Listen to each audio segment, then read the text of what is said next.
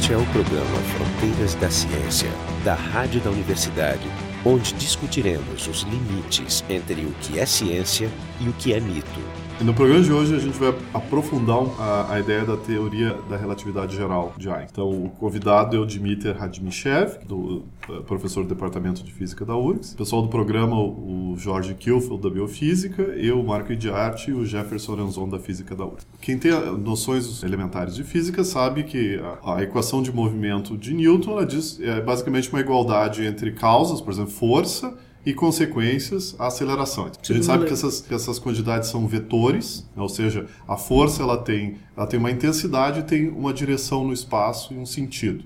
A aceleração é a mesma coisa, tem, ou seja, uma, uma massa que sofre uma força numa certa direção vai ser acelerada naquela direção. É isso que a gente conhece. Se for pensar em gravidade, o que a gente tem que fazer é pegar essa força do lado esquerdo da equação e substituir por uma expressão que caracterize como é que a força da gravidade ela depende das suas quantidades de importância, que são, por exemplo, a distância entre os corpos, as suas massas. Todo mundo conhece o, o inverso do quadrado da distância, porque o produto das massas, todo mundo conhece isso. E o mais interessante disso é que existe aí uma certa ação à distância, né? O que não é explicado na teoria de Newton, como é que, que a Lua. Sabe que nós estamos aqui. A única coisa que a gente sabe é o efeito da força na massa. Como esse efeito foi comunicado entre as duas massas, a gente não sabe. Então, é isso... chamada ação fantasmagórica é, à distância. Essa ação fantasmagórica à distância. Pois é, e a teoria da relatividade geral, o que ela faz é substituir essa equação conhecida uh, nossa por uma nova equação. Essa equação, diferente da equação de Newton, ela não prevê uma força à distância, ela descreve como é que a, a gravidade atuaria nas massas de um jeito completamente diferente. Ela é uma equação que a gente chama de equação de campos. Então eu vou pedir para o Dimitri começar a falar um pouco mais sobre a equação, pelo menos a gente nomear os termos dessa equação e entender o que está tá em cada um dos lados dela. Vamos começar a analisá-la pelo lado direito. Tem um T com dois subíndices com letras gregas, mi e. Né? Essa é a parte da física do, dessa equação, é o chamado tensor de energia e momento. Né? É um objeto matemático complicado, cada ele tem assim 16 componentes, 16 números caracterizam esse esse é, vocês lembram que lá na equação de Newton eram vetores, eles eram Exatamente. três componentes, três números. X, Y, Z. Agora, Agora isso não basta. É. Alguns autores fazem um exercício interessante, né? Ele diz, ele diz, assim: vamos supor que eu quisesse criar uma teoria da gravitação assim do nada, né? Pegando simplesmente a relatividade restrita como verdade, né? Como é que eu faria isso, né? Primeira pergunta, né? Quem é a fonte da gravidade na teoria newtoniana? A fonte da gravidade é a, é a massa. Agora, na relatividade restrita, existe uma equivalência entre matéria e energia. Tá? Então, se eu quisesse incorporar numa primeira tentativa relativística da gravitação essa essa informação, então eu teria que dizer não só a massa é fonte de campo gravitacional, mas a energia também é fonte de campo gravitacional. E mais, eu poderia dizer assim que numa certa região do espaço eu tenho uma densidade de energia matéria e energia, que seria a fonte de um campo gravitacional. Então, se eu sou um observador que estou parado em relação a essa densidade de energia, eu vou dizer que o campo gravitacional é gerado por, por essa quantidade. Só que só para lembrar, E igual a mc ao quadrado é uma fórmula mais pop do Einstein. Né? É a mais pop do Einstein, é talvez a fórmula mais conhecida da física, né, de todas as uhum. fórmulas. Bom, mas aí essa quantidade que eu acabei de denominar de, de densidade de energia e matéria, que seria a fonte da nova da nova versão do campo gravitacional é justamente um, uma componente desse tensor que aparece aqui nessa, nessa página da Wikipedia. É a componente que se chama componente T00. Então significa que se eu, se eu sou um observador que estou em repouso com relação a essa massa, eu vou ver uma parte dessa informação. Então, agora vamos supor que eu tenho um outro observador, um segundo observador em movimento relativo em relação a, a essa massa. O que, que ele vai observar? O que, que vai ser o campo gravitacional para esse outro observador? Lembre que na relatividade restrita, referenciais inerciais são conectados por uma coisa chamada transformação de Lorentz, que, chama, que no fundo é uma transformação de coordenadas que transforma coordenadas espaciais e temporais de um observador para o outro. Então, o outro observador, o que, que ele vai observar? Que campo gravitacional ele vai observar? Ele, ele, ele não vai observar simplesmente essa densidade de energia. Uh, ele vai observar além da densidade de energia, ele vai observar uh, fluxo de densidade de momento e fluxo de densidade de energia. Ou seja, ele vai enxergar, tecnicamente, nessa página, o tensor completo. As 16 componentes têm que gerar campo gravitacional para um observador genérico em movimento relativo uniforme. Né? Então significa que já naturalmente, eu, nessa minha nova teoria, observe que não, isso não é relatividade geral que eu estou falando, só estou usando relatividade restrita. Então, mesmo só com a relatividade restrita, meu campo gravitacional não pode mais ser um vetor, ele tem que ser alguma coisa tensorial. Com mais componentes. Com mais componentes, porque o lado direito da equação, que é a fonte, é uma coisa tensorial, com 16 componentes. Então, por essa linha de raciocínio, eu posso construir uma teoria que hoje em dia é chamada de teoria linear da gravitação. E, e alguns livros, textos fazem isso como uma introdução ao problema uh, de relatividade geral. E o interessante é que essa nova teoria linear da gravitação, que obedece aos princípios da relatividade restrita, ela pode ser escrita como se fossem equações de Maxwell. Isso é o mais incrível. Existe uma... Ou seja, como se fossem equações do eletromagnetismo. Do eletromagnetismo. Foi um dos grandes sucessos científicos do século XIX na física. Exatamente. Hum quatro leis que mataram a pau, vamos dizer assim, é, os princípios do eletromagnetismo. Exatamente. Então, é, é, alguns autores chamam de equações gravito-eletromagnéticas, que é, que é a versão de campo fraco é, da relatividade. Campo fraco é pouca massa. Campo fraco é, uma, é um campo de campo gravitacional pouco intenso. Por, por exemplo, exemplo baixo, pequenas massas. É isso? Pode ser pequenas massas, mas, por exemplo, podia ser o Sol. O Sol é um campo fraco, né? Ah. Um campo forte seria, digamos, uma estrela de nêutrons, uma matéria muito densa, né? Uma estrela, ah, tá. Então, é, um tudo que acontece aqui no, no, nosso sistema solar é campo fraco. É, seria... que é governado pela, pela gravitação newtoniana. Tudo que é gravitação newtoniana é campo fraco. Ah, que o Dimitter falou o que, que é esse tensor uh, T mini. Ele traz a informação da, da, da, energia e do momento do, do sistema. Tá. Não, então a gente deu uma olhada na equação que descreve. Não, a gente não falou do lado esquerdo ainda. É, o lado esquerdo eu falei assim na, na situação eh, em que a relatividade restrita é, é, é, válida, né? Não é essa equação que Só, só para a gente, então, eh, botando isso numa caixinha então, para avançar um pouco, tá, tá esse lado esquerdo, então, ele... É a gravitação em si. É, é o campo gravitacional. Sim, ali está descrito algo que, na verdade, implica uma mudança de conceito importante. Exatamente. Que é a introdução da geometria na base da... Exatamente. Então, como, como eu tinha comentado no outro programa, né? Einstein, quando percebe uh, o princípio de equivalência, ele percebe que exatamente o movimento de um corpo no campo gravitacional não vai depender da massa dele. Então, se não depende da massa intrinsecamente ou da constituição do corpo, então depende do quê? O que, que faz o corpo se mover? Então, uh, uma corrente na relatividade que é a dominante acredita que é a curvatura do espaço do espaço-tempo. Né? Então, na realidade, é, se ele tiver um corpo, é, vamos supor assim, duas massas diferentes, né, quase sujeitas à mesma condição inicial, elas, elas, são largadas num campo gravitacional, elas vão percorrer a mesma trajetória, rigorosamente. Não vai ter distinção entre as trajetórias. Porque, no fundo, essa trajetória vai ser simplesmente curvado, a ação da gravidade é simplesmente curvar levemente é, essa trajetória. Ou é, quase, é quase se a gente falasse de, de uma, uma, trajetória natural que o corpo seguiria. É. Num espaço uh, euclidiano, que é o que a gente chamava aquele espaço que a gente considerava que o nosso espaço era, que é plano, a trajetória natural de um corpo que não, não sofre nenhuma ação externa seria a linha reta. Exatamente. E agora, num espaço que está curvo... A, a, a, trajetória é uma geodese. É uma geodese. O nome que se dá agora é geodese. Mas aí, é, alguns... É, não só alguns, mas a maioria dos, do pessoal da relatividade então considera que tu não precisa invocar para a relatividade geral o conceito de força, né? Então na realidade aí tu pode dizer que existe uma certa alguns autores chamam de universalidade do, da relatividade geral. Que é uma manifestação do princípio de, de equivalência. É, quer dizer, é mesmo que dizer que como não depende da massa do corpo, o comportamento dele, é, é, depende de quem então? Depende do espaço. Eu queria só apontar para o lado esquerdo e dizer que ali, dentro do lado esquerdo, existe uma coisa que descreve como é que é o espaço, como é que é a geometria do espaço. Na minha opinião, é uma grande novidade para esse tipo de equação. O de um lado diz como é que está a disposição da energia e da matéria, qual é o referencial que está olhando esse, essa energia, essa matéria. Do outro lado, do lado esquerdo, ele está me descrevendo o espaço onde isso está acontecendo, não é verdade? Exato, exato.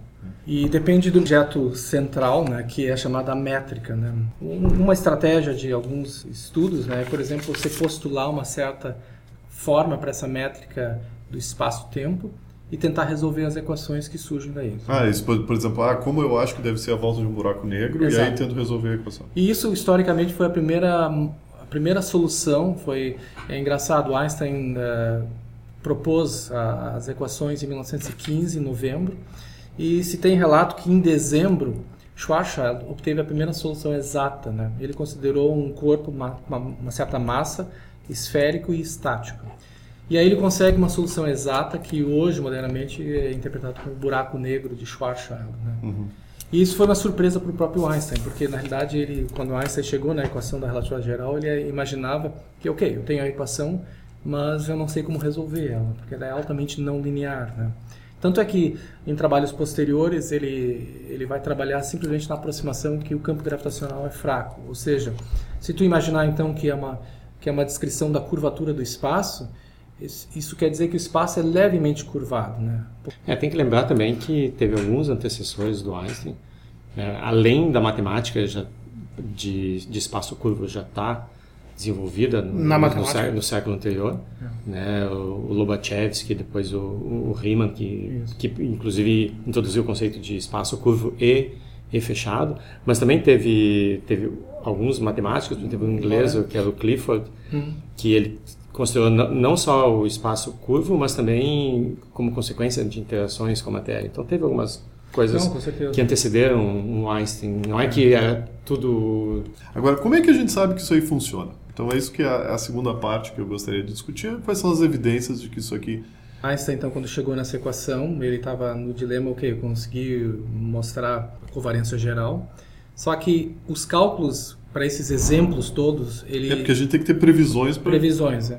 Mas discutiu... todos eles foram feitos em aproximação de campo fraco.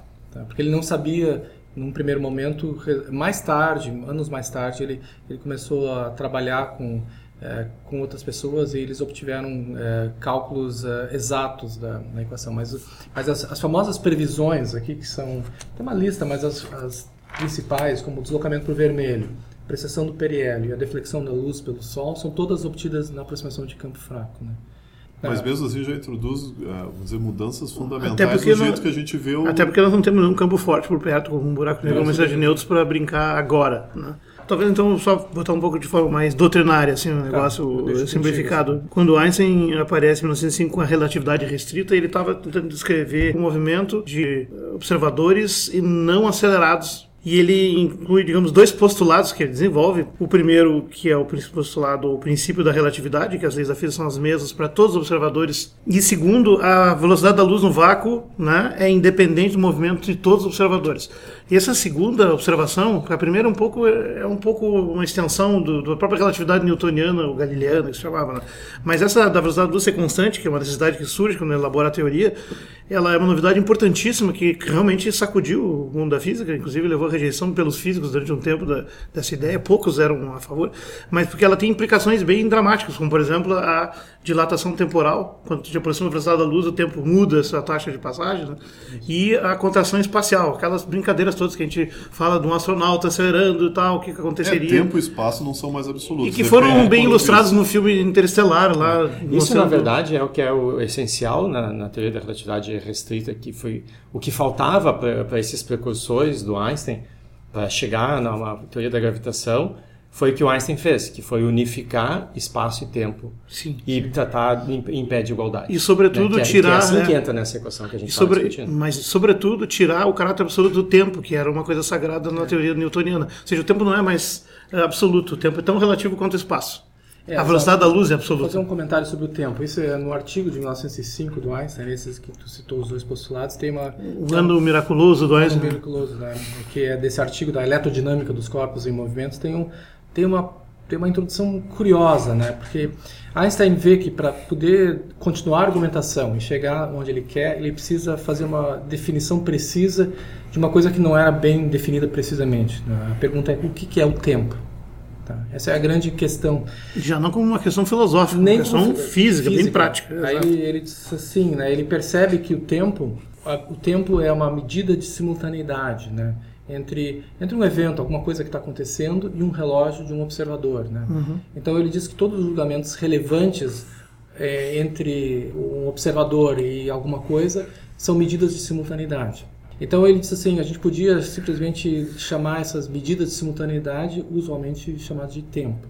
Só que aí ele argumenta que a simultaneidade é relativa. Dois eventos podem ser simultâneos para um observador, mas para um outro observador que está em movimento relativo em relação ao primeiro, eles ocorrem em tempos diferentes. Porque para tu saber se eles ocorreram, tem que passar informação entre eles para confirmar. Para confirmar. confirmar. E essa informação ela tem essa, essa característica estranhíssima de ser comunicada via velocidade da luz. É que é finita e independe do observador. Aliás, essa constância da velocidade da luz e a finitude dela traz outras implicações. Por exemplo, a gente não consegue saber nada do presente. Tudo que tu recebe de informação já é do passado. Já é do passado. Mesmo que seja, eu estou vendo vocês aqui, mas a luz levou uma fração de segundo para chegar em mim, eu já estou vendo o marco do passado. Agora. E como é que eu vou saber que tu já não saiu da sala?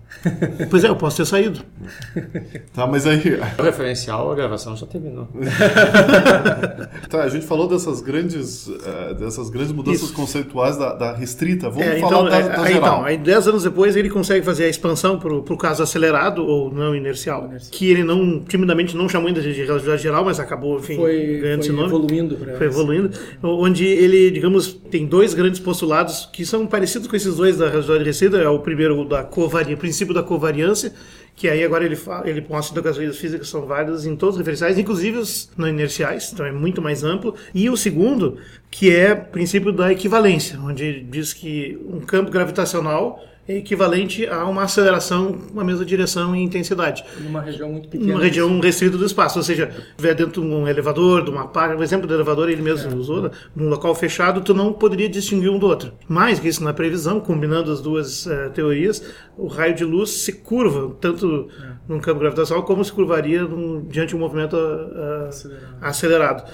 Então, esses são, digamos, os pilares dela. Obviamente tem as, as deduções, na realidade restrita, uma das deduções que tem é a relação massa-energia, que tu mencionasse, que vai revolucionar uma série de fatores né, é, da física, que é importantíssimo. Na realidade geral, tem mais predições ainda, como as que tu mencionasse também, a dilatação temporal próximo a um corpo gravitacional. E aí eu remeto os ouvintes ao filme Interestelar, que a gente já comentou, que você tem um programa do ano passado, é, comentando do filme, onde está até ilustrado de forma bem dramática essa propriedade. Ou seja, o relógio bate mais devagar quanto mais próximo de uma massa grande. Até tem um princípio que o Kip Thorne, que é um grande físico dos buracos negros, que é o consultor do filme Interestelar, ele usa um princípio lá que ele chama de lei do dobramento temporal de Einstein, de forma didática, né? Que é assim, ó, todo mundo gosta de viver onde envelhece mais devagar, hum. né? E a gravidade puxa para esse lugar. É. é até rimado, né? e a verdade é essa, né? Tu, tu, tu vai para o fundo do posto de energia, que é mais próximo da fonte gravitacional, e quanto mais próximo dela e maior a intensidade mais devagar o tempo passa. Sendo que perto de um buraco negro no museu de nêutrons, isso passa a ser condições dramáticas. A outra é a, a lentes gravitacionais, que tem uma implicação importantíssima em Uh, lentes gravitacionais tem a ver com, a, com o fato da luz desviar sua trajetória quando passa por isso. perto de um corpo massivo. E, e, sobretudo, se dividir em feixes. É. Isso, e pode acontecer, por exemplo, a luz que vem de uma estrela muito longínqua, ela passa por uma série de outras, outros objetos muito massivos, pode ser que, que a, a pessoa aqui na Terra veja duas ou três ou quatro até imagens da, do mesmo objeto. Isso é, é, essencial é uma... porque existem objetos no universo que a gente não vê boa parte da massa e, e, da energia que existe no universo é, a gente não sabe ainda o que, que é. 97% a gente não sabe o que, que é. E uma maneira indireta de obter informação, por exemplo, sobre a matéria escura, são esses efeitos indiretos que ela tem na, na luz que chega. Só para concluir então aquela listinha, né? a dilatação temporal gravitacional, que tem como consequência também o deslocamento do vermelho, o desvio para vermelho gravitacional, ou seja, a frequência muda também em função da passagem proporcionalmente à massa a lente gravitacional, que vai prever, por exemplo, multiplicação de imagens de objetos que estão por trás de uma fonte gravitacional intensa. Um exemplo é a cruz de Einstein, né? um, um objeto muito massivo que tu vê quatro imagens do mesmo objeto que está atrás dele, né, formando uma cruz, é muito bonito o negócio.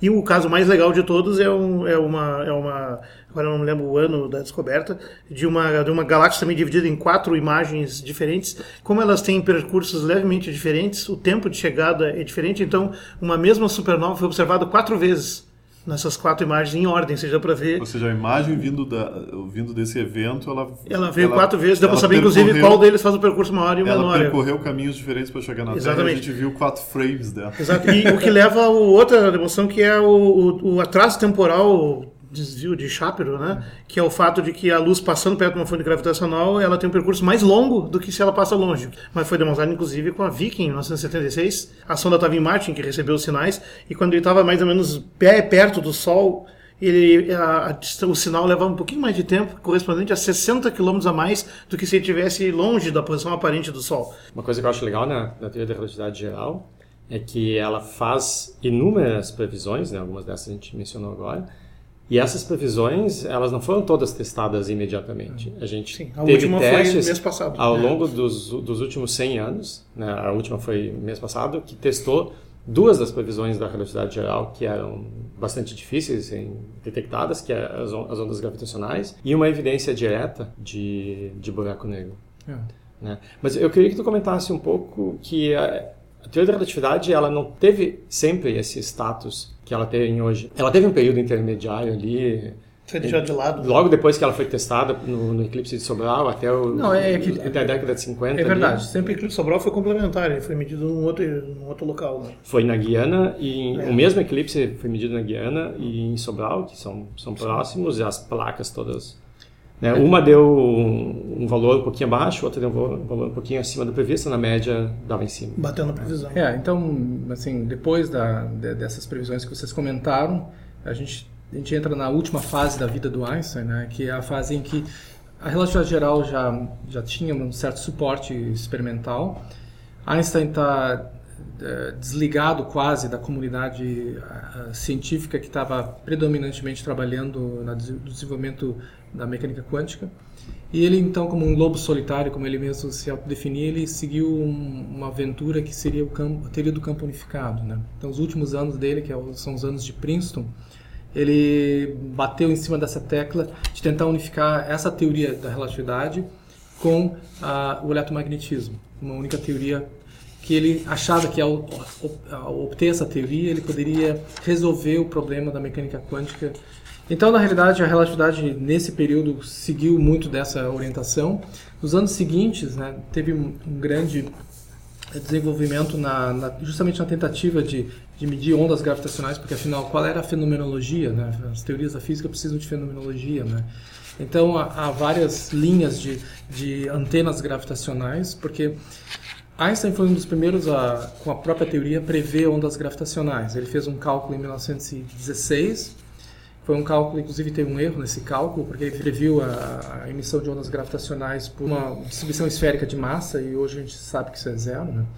Mas tempos depois ele corrigiu isso e viu que, que uh, nessa aproximação de campo fraco poderia ter uma onda gerada por uma chamada aproximação quadrupolar. Né?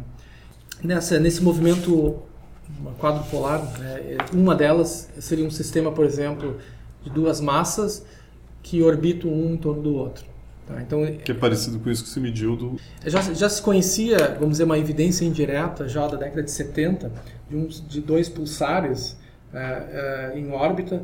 E aí a relatividade geral então prevê que eles vão perder é, período, o período de rotação vai diminuir à medida que o tempo for passando. Uma perda de energia na forma de ondas. De ondas. Quer dizer, tu não está medindo diretamente a onda, tu está medindo o período da, desse movimento. Então existe uma previsão e a previsão batia com a observação. Então já as evidências que, que deveria existir radiação gravitacional. Né? Então, Isso em 93. A primeira demonstração indireta foi em 93, é o Nobel. E o grande problema é a precisão. Nós não temos... O próprio Einstein achava, ele, ele descartou, ele, ele desenvolveu.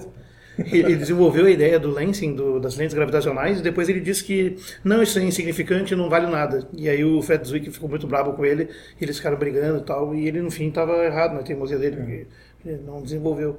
Mas o das ondas gravitacionais é mais divertido ainda, porque ele, ele previu em 16, né? Logo depois de fazer a teoria, e, e em 36, quando ele se mudou para os Estados Unidos, uh, um pouco antes da guerra, né? ele estava convencido que não existia gravitacional, que era um erro da teoria dele. É. Preparou um artigo e submeteu para a Physical Review, né? que se chamava né, Existem as ondas gravitacionais, e ele submeteu, e lá tinha uma novidade nos Estados Unidos que não tinha ainda na Europa, nas revistas alemãs que eu referi, né? e que eu não referi, a gente já sabe até quem é, porque depois se descobriu, né? que pegou e defendendo as teorias do próprio Einstein mostrou que tinha errado uma conta. Ele fez um repórter longo fazendo questionamentos para o Einstein é. e o Einstein se ofendeu e nunca mais submeteu a revista. Ele disse que não mais publicaria ali, não publicou mais mesmo. Ele mandou para outra revista alguns meses depois o artigo com as correções que o referi tinha sugerido, só que sem citar que o referi ajudou a fazer. Na verdade, ele alega na sua biografia diz que ele fez sozinho, mas na verdade ele foi forçado a concluir que estava errado e nunca publicou essa ideia de que as ondas gravitacionais não existem, que seria um desastre na história, porque isso provavelmente interromperia as tentativas de testá-la. É. Como é que é a pesquisa nessa área? Como é que o pessoal trabalha com isso? Bom, digamos assim, é, a relatividade geral se diz que abriu o campo da astrofísica relativística. Tá? Então, na realidade, tem muito trabalho com, com estudos de, de geometrias diferentes, Tá, então isso é uma linha de pesquisa. Em cosmologia é vital. Cosmologia é vital. Ou seja, tu propõe uma geometria tu, e aí tu tenta resolver a equação para aquela geometria. Com algumas geometria. aproximações, eventualmente, de simetrias. E é tudo assim. feito numérico, computadores... Algumas, existem as, as clássicas soluções, como a de Schwarzschild, a de Kerr, que é um primeiro buraco negro com rotação. Né? Uhum. Então essas até foram, foram celebradas, eu acho, uns tempos atrás, 50 anos da solução de Sim. Kerr. Né? Na tentativa, como eu falei, do Einstein... É, é, perseguir a unificação, a teoria do campo unificado, ele, ele, ele foi para algumas direções diferentes. Né? Por exemplo, só citar rapidamente, né, ele recebeu o trabalho de Kaluza, né, um jovem é, matemático, físico e matemático, onde o Kaluza conseguiu uma unificação da gravitação com o eletromagnetismo, propondo uma quinta dimensão. É, isso é bem legal, ele ficou apaixonado por isso. Né? É, e isso por um tempo, então, ele, ele submeteu para o Einstein ler, o Einstein não sabia se ia recomendar a publicação, porque aí... Ele já virou referir. É uma espécie de referir, mas é, não é, é, um referir no modo... Era patrocinador, é que nem o PNS faz hoje. É, é, publicado. Acabou sendo publicado, o Einstein achou interessante a ideia, então esse foi um caminho de unificação com a inclusão de, de, uma dimensão extra, que é uma linha hoje em dia de pesquisas, dimensões extras, até estão sendo buscadas no, no Grande Colisor de Hadrons, no LHC, uhum Tá? Então, é, é, em vários modelos que propõem dimensões extras. Um outro tipo de abordagem é, que Einstein tentou foi é, uma coisa que ele chamou de gravitação teleparalela. Né? Era, aí ele reintroduz o conceito de força gravitacional. Tá? Então ele tenta, na tentativa, na tentativa de fazer a gravitação parecer mais com o eletromagnetismo, que tem o conceito de força, e uhum. abandona um pouco o conceito de geometria. Né? É, sim, ele sai das equações.